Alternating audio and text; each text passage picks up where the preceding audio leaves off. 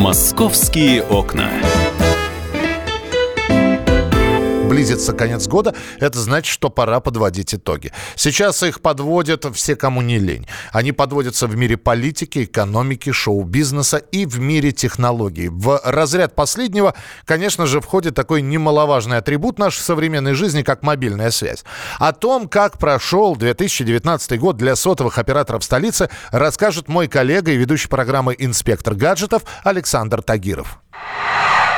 Все правильно. 19 год подходит к концу, и мы стремительно влетаем в 20-й. Тем временем информационно-аналитическое агентство Telecom Daily завершило свое ежегодное исследование качества услуг голосовой связи и передачи данных в сотовых сетях, которые работают на территории Москвы и ее области. Так вот, в связи с этим у меня для вас хорошие новости. Качество связи определенно улучшилось. Но давайте обо всем по порядку. В течение более чем трех недель эксперты проводили тест-драйв услуг голосовой связи и мобильного доступа в интернет в столице и ее области. Замеры проводились с помощью специализированного оборудования, которое обеспечивает максимальную точность результатов. Итог таков. В 2019 году качество голосовой связи улучшилось на 10%, а средние скорости в столице выросли более чем на 40%.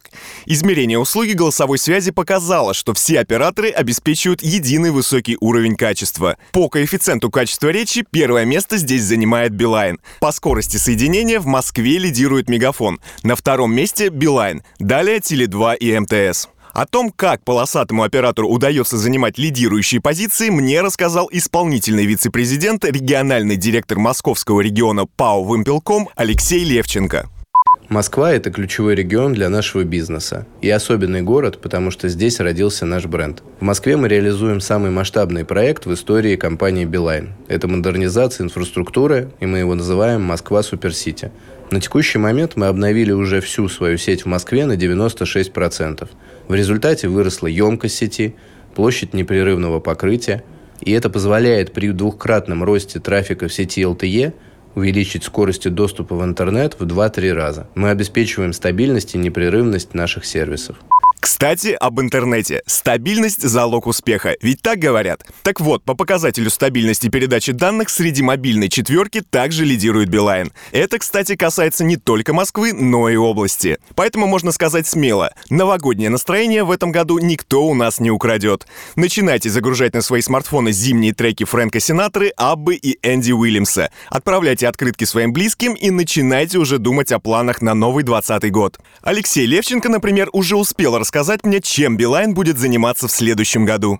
В следующем году, в 2020, мы продолжим масштабную кампанию и сфокусируем усилия на адресных проектах, такие как автодороги, метрополитен, коттеджные поселки, аэропорты, вокзалы, торговые центры и другие популярные и социально значимые объекты нашей столицы.